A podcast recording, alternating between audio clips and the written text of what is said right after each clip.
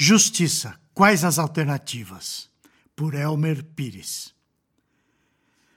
No último post sobre instrução na justiça, consideramos o texto de 2 Timóteo capítulo 3, versículos 16 a 17, onde lemos: Toda a escritura é inspirada por Deus e útil para o ensino, para a repreensão, para a correção, para a educação na justiça, a fim de que o homem de Deus seja perfeito e perfeitamente habilitado para toda boa obra. Vimos que precisamos ser instruídos, um processo que muitas vezes envolve disciplina. No final, porém, a disciplina de Deus em nossa vida produz fruto. Lemos em Hebreus capítulo 12, versículo 11. Toda disciplina com efeito no momento, não parece ser motivo de alegria, mas de tristeza. Ao depois, entretanto, produz fruto pacífico aos que têm sido por ela exercitados, fruto de justiça. O texto chama o resultado de fruto de justiça. É exatamente esse termo que precisamos examinar a fim de compreender a passagem que nós lemos acima. Logo de início, é preciso entender que há mais de um tipo de justiça. Em primeiro lugar, há aquilo que chamamos de justiça própria. Esse é o tipo de justiça que exercemos por conta própria, para tentar ganhar méritos perante Deus ou para demonstrar nossa superioridade sobre outros homens. Vale dizer que esse tipo é suficiente, deficitário e condenável. Em Lucas 18, versículos de 9 a 14, Jesus exemplifica isso da seguinte forma: Propôs também esta parábola a alguns que confiavam em si mesmos por se considerarem justos e desprezavam os outros.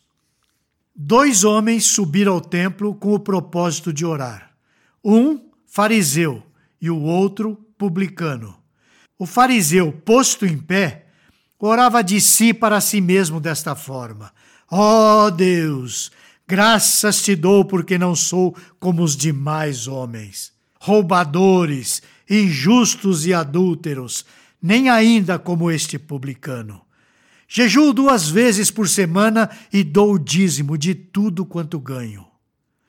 O publicano, estando em pé, longe, não ousava nem ainda levantar os olhos ao céu, mas batia no peito, dizendo: Ó oh Deus, se propício a mim, pecador. Digo-vos que este desceu justificado para a sua casa, e não aquele. Porque todo o que se exalta será humilhado, mas o que se humilha será exaltado. A justiça própria faz a pessoa exaltar a si mesmo, declarar-se superior perante Deus e demonstrar aos homens quem ela acha que é. Entretanto, é por ela que ficamos sabendo quem a pessoa realmente é. Paulo nos ensina em Romanos 10, versículo 3, que ela é um ato de rebeldia contra Deus. Vamos ler. Portanto, desconhecendo a justiça de Deus e procurando estabelecer a sua própria, não se sujeitaram à que vem de Deus. Por desprezar a Deus, a pessoa procura estabelecer os seus próprios padrões. Não se sujeita à justiça que vem de Deus, rebelando-se contra o próprio Deus. Em Romanos 3, Paulo deixa claro que nenhum de nós, por conta própria, pode ser considerado justo. Na verdade, dos versículos de 10 a 18, Paulo se vale de uma citação do Salmo 14. Essa citação demonstra quão longe de Deus estamos em nossa própria justiça. Vamos ler. Como está escrito: Não há justo, nenhum sequer. Não há quem entenda, não há quem busque a Deus. Todos se extraviaram, a uma se fizeram inúteis. Não há quem faça o bem, não há nenhum sequer. A garganta deles é sepulcro aberto, com a língua urdem engano, veneno de víbora está nos seus lábios. A boca, eles a têm cheia de maldição e de amargura. São seus pés velozes para derramar sangue. Nos seus caminhos, a destruição e miséria. Desconheceram o caminho da paz. Não há temor de Deus diante dos seus olhos. Segundo o Dr. J. Adams, em seu livro How to Help People Change, que significa como ajudar as pessoas a mudarem, a nossa justiça própria é uma conformidade externa que não tem uma realidade interna para garanti-la. Ou seja, ela é insuficiente perante Deus e perante os homens, ela é no máximo enganosa.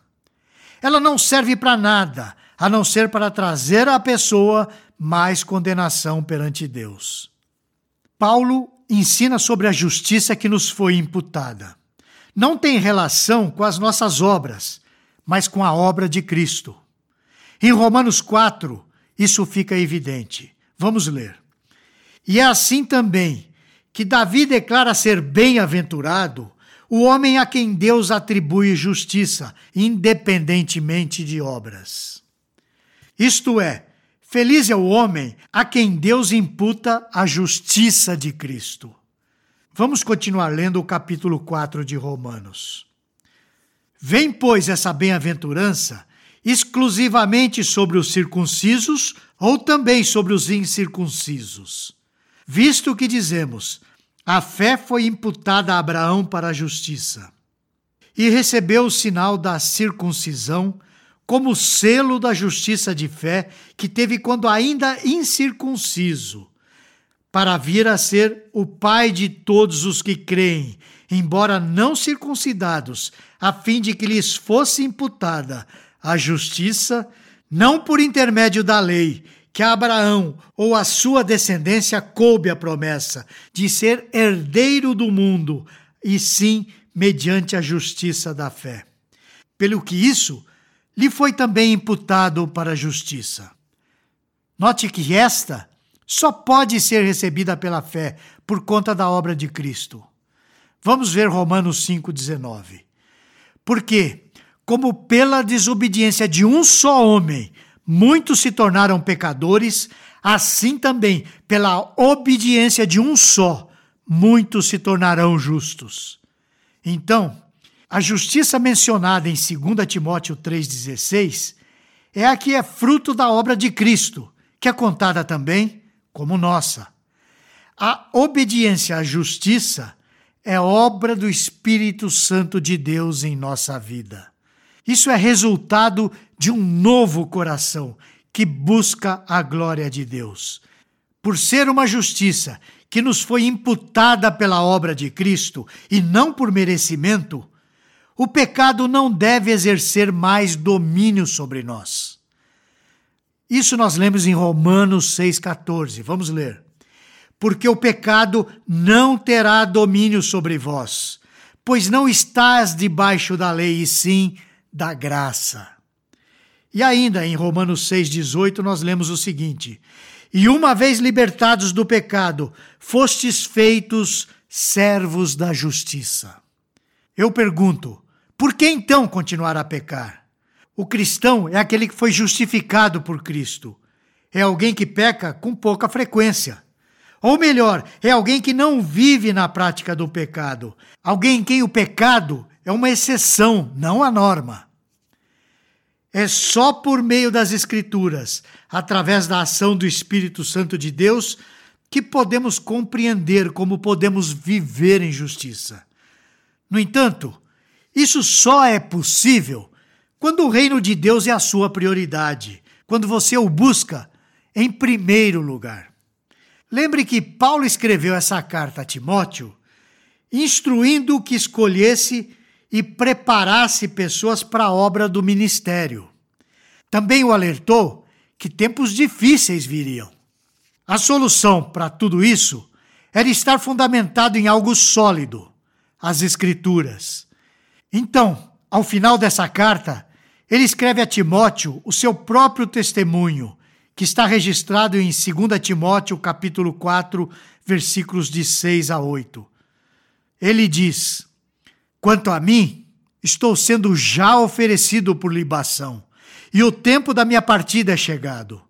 Combati o bom combate, completei a carreira e guardei a fé.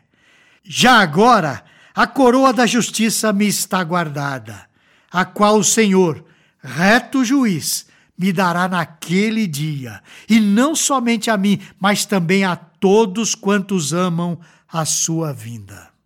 Diante disso, eu pergunto: e quanto a você? A coroa da justiça lhe está guardada? Você tem crescido nessa justiça disciplinada na justiça? Ou tem desperdiçado seus dias com futilidades e preocupações com coisas que estão sob o controle apenas de Deus? Que Deus o abençoe nessa jornada de instrução pela palavra de Deus. Você gostou deste post? Então compartilhe essa mensagem com seus amigos, sua igreja e familiares. Coloque o seu e-mail no nosso blog para não perder nenhum post. Siga-nos no Facebook, Instagram e Twitter. Conheça a Telmídia, vídeos cristãos para você e sua família. 15 dias grátis. Assista quando quiser, onde quiser.